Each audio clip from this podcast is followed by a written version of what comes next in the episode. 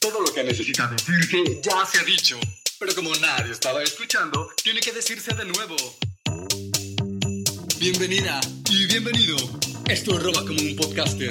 En cada episodio te comparto del contenido que pude tomar de otros podcasts, newsletters, videos, audiolibros y redes sociales que siento te podría ser útil para mejorar tu día, ayudarte a formular nuevas preguntas o simplemente conectarte con información de la que tal vez no habías escuchado.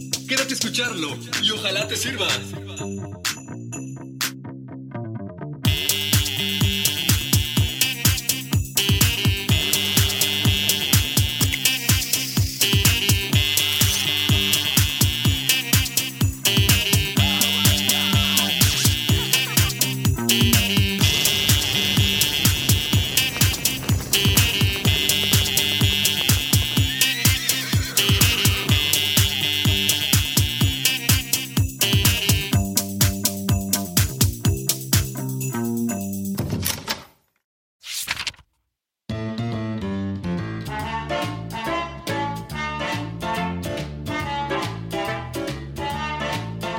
Extra, extra, folleto especial.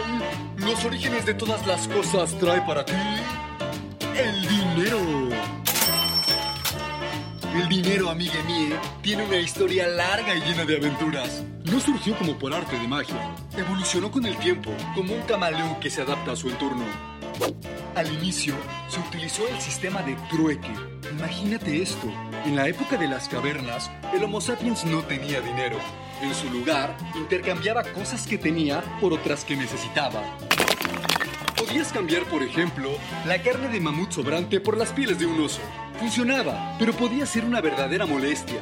¿Cómo crees que sería intentar cambiar una vaca por un smartphone hoy en día?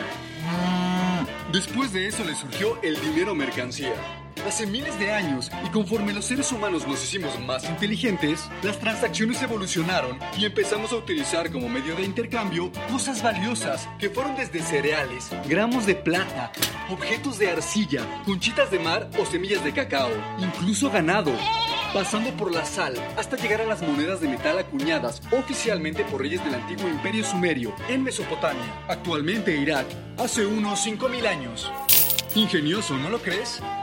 Luego llegaron los héroes resplandecientes. La gente se dio cuenta de que algunos metales eran muy duraderos y maleables y no se corroían. Además eran brillantes, así que también quedaban bastante bien. Además del oro y la plata, el hierro también fue un metal muy utilizado, así como el cobre. Las monedas, al volverse tan eficientes y valiosas, se convirtieron en un instrumento de control político. Facilitaban el cobro de impuestos para mantener a las élites, permitían financiar los ejércitos y expandir el comercio más allá de las fronteras. Pero a medida que el sistema económico fue expandiéndose, también aumentó aceleradamente la demanda por estas. Eran necesarias para realizar las transacciones y comenzaron a escasear. Las monedas eran tan pesadas que ni las mulas ni las carretas con bueyes resistían tanta carga cuando había que hacer grandes transacciones. Imagina que, por un puñado de plata, te daban un saco gigante de monedas de hierro, tan grande como el cuerpo de una persona. Habrían sido los comerciantes quienes primero comenzaron a experimentar con instrumentos financieros de papel para evitar el traslado de grandes cantidades de monedas. Fue durante la dinastía Song, alrededor del año 1000 de nuestra era, en la provincia de Sichuan, que el imperio emitió oficialmente el primer papel moneda del mundo, el yaozi, fabricado a partir de la corteza del árbol de la mora. Desde entonces, los mercaderes dejaron de utilizar sus propios pagarés y los gobernantes tomaron el control del sistema convirtiendo al yaozi en un billete oficial tan oficial como el dólar, cuando se convirtió por decreto en la moneda de Estados Unidos en 1792. Hoy en día, la mayor parte de nuestro dinero ni siquiera es físico, no son más que números en la pantalla de un ordenador. Actualmente, los bancos y los gobiernos controlan la mayoría del dinero que circula, pero con el uso de la tecnología, eso ha comenzado a cambiar. Así que, cuando pagas ese café de lujo con tu tarjeta, es como decir, por favor, coge estos 5 dólares de mi banco y dáselos al camarero. ¿Cómo funciona el dinero? El dinero tiene tres funciones principales. 1. Como medio de cambio. Es como un intermediario en las transacciones. Cambias tu dinero por bienes y servicios. Sin él, tendríamos que recurrir al trueque, y eso es un quebradero de cabeza.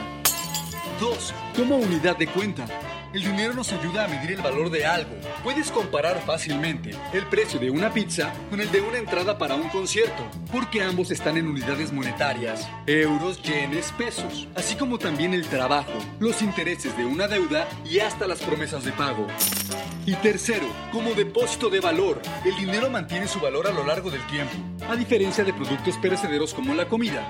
El dinero se puede guardar para el futuro sin descomponerse. Es como una pequeña cápsula del tiempo de nuestro trabajo y esfuerzo. ¿Qué tal algunos datos para animar las cosas? En excavaciones recientes en la zona que hoy ocupa Irak, se han encontrado antiguas tablillas cuneiformes que funcionaban como documentos de préstamo. Los arqueólogos piensan que en sus inscripciones se encuentra el valor del dinero prestado, así como el interés. Hipótesis sugieren que en los periodos posteriores de la antigua Babilonia y la antigua Siria ya había algo muy similar a los pagarés. Además, en aquella época, la plata funcionó como un medio de intercambio bastante parecido a lo que podría pensarse hoy como dinero. Ay, me urgen unas vacaciones. ¿Para qué quieren tantos jardines? Acabo de terminar estos árboles y los del principio ya volvieron a crecer. No. Mmm, ya sé. ¿Quién? Señor, ¿me permite pasar? Adelante, Asmur. ¿Ya terminaste por hoy? Este, no, Su Majestad.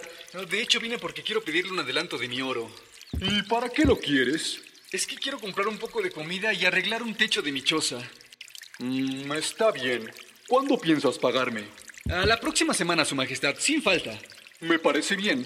De cualquier manera, anotaré tu nombre en las tablillas. Nunca se sabe. ¿Qué pasó, Su Majestad? Si no es para tanto.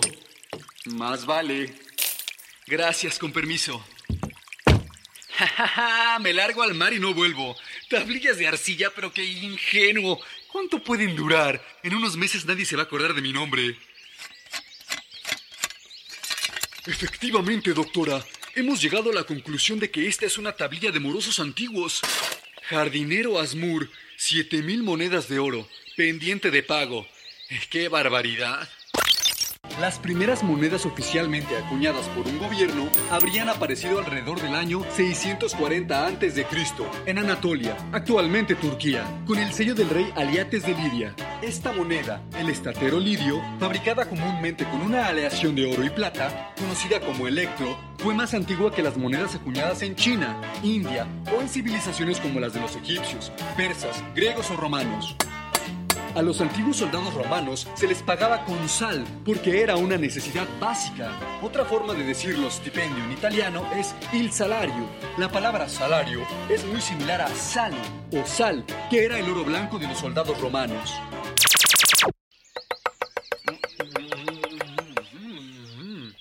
Ma, te quedó bien rica la sopa. ¿Me pasas la sal, porfa? Oye, niña, ya párale, no te pongas tanta, ni que fuéramos salados. A tu padre aún le quedan varios meses para volver de la guerra. Ay, quisiera ser más grande para tener mi propia sal. Las criptomonedas como Bitcoin han arrasado en todo el mundo.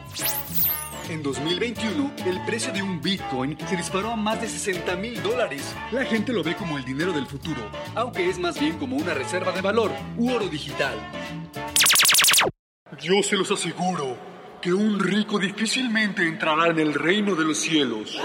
Se los repito, es más fácil que un camello pase por el ojo de una aguja que un rico entre en el reino de los cielos. El que sigue, adelante, pase por la aguja, por favor. No quepo, no quepo, maldición. Oh, a ver, un tantito más, un intento. Ay, no quepo. Mm, Bueno, bye.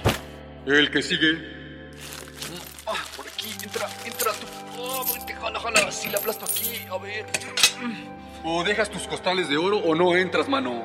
¿Pero por qué? Me costó mucho trabajo.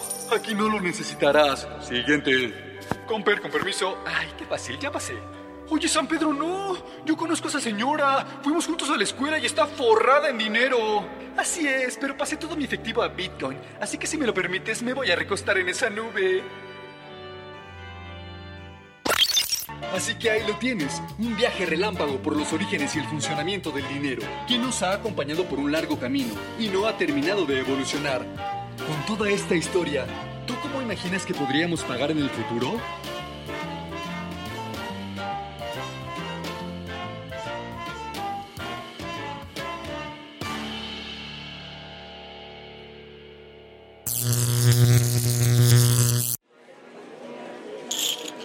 Todas mis fichas al rojo. ¿Estás seguro? Más que nunca. Interrumpimos la siguiente jugada para un aviso especial. ¡Oh, ¡No! ¿Qué es esto?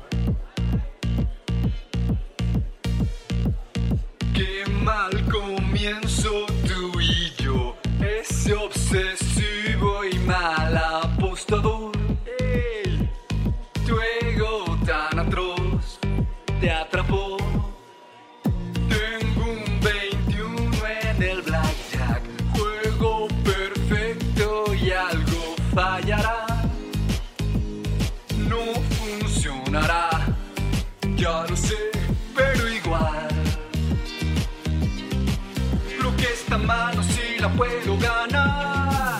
Ya lo sabía. Que hacerle al mame no me serviría. Comprando cosas que jamás quería. Ya lo sabía. Que con apuestas solo perdería. Ya lo sabía. Que estar mamado no me ayudaría. Con una borra que ni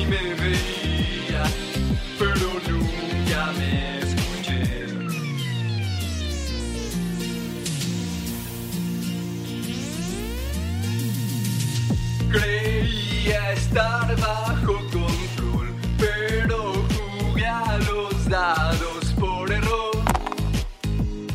Tenté con pasión, ya perdí, tengo aquí.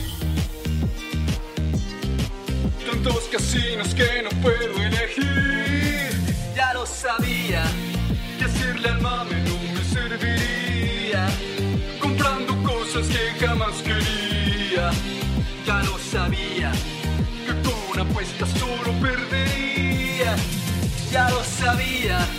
que estar mamado no me ayudaría. Con una morra que ni me veía, pero nunca me escuché. Ya lo sabía y me mentía para continuar. Con esta mano yo ya me quisiera retirar. Ya lo sabía, no hice nada y era de esperar que acabaría en números rojos al final. Sabía, se ha convertido en parte de mi día, Ya lo sabía, que endeudarme no me convenía. Ya lo sabía, que hacerle al mame no me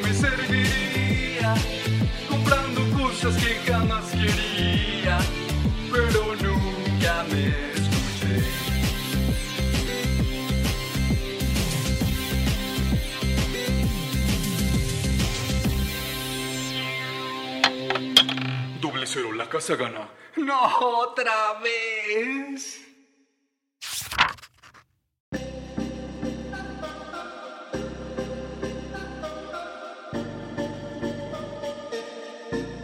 En el devenir de la justicia natural, cada ser humano, mediante sus pensamientos y acciones, se convierte en el moldeador de su destino.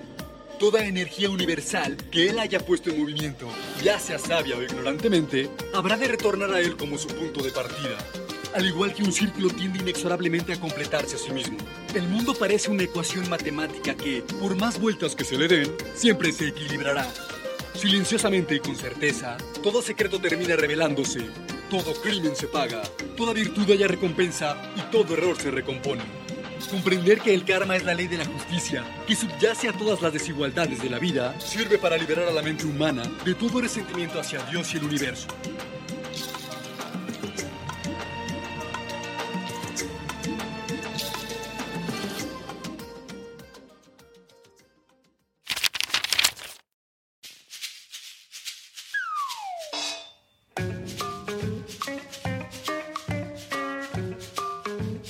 Estaba un día Pepita practicando al arco en el bosque. Era una tiradora experta y llevaba mucho tiempo perfeccionando su técnica. Aquel día, su amiga Romina la acompañó interesada también en aprender aquella habilidad. Mantén, concentrada, enfócate. 3, 2, 1, suelta. Sí, justo al centro. Ay, amiga, ¿cómo le haces? Llevo toda la mañana y ni siquiera pude llegar a la diana. No te desesperes, Romy. Nadie nace sabiendo. Es la práctica deliberada y concentrada lo que te hace mejor en algo. Este es tu primer día. Oh, ya sé, pero quiero saber cuánto tardaré en ser tan buena como tú, amiga. La respuesta no se hizo esperar. Cinco años, respondió Pepita relajada. Eso es mucho tiempo. ¿Y si practico el doble? replicó Romina. Entonces tardarás diez. Pepita inhaló en cuatro tiempos, mantuvo en siete, exhaló en ocho y le contestó a su amiga. La respuesta es muy sencilla. Si tienes un ojo puesto en la meta que deseas alcanzar, solo te quedará uno libre para que te guíe en el camino.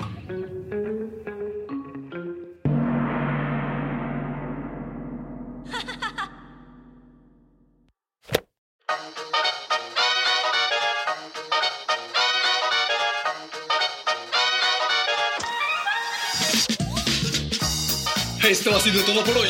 Gracias por haber llegado hasta aquí y haber compartido conmigo el valioso tesoro de tu atención. Si pudiste robarte algo que te sirvió, no olvides compartirlo con alguien más. Nos escuchamos la próxima semana. Si quieres puedes buscarme en redes sociales. A mí me encuentras en Instagram como arroba como un podcaster, en caso de que quieras compartir ideas con nosotros. Gracias de todo corazón y recuerda, si le robas algo a este universo, hazlo siempre como un artista. ¡Adiós!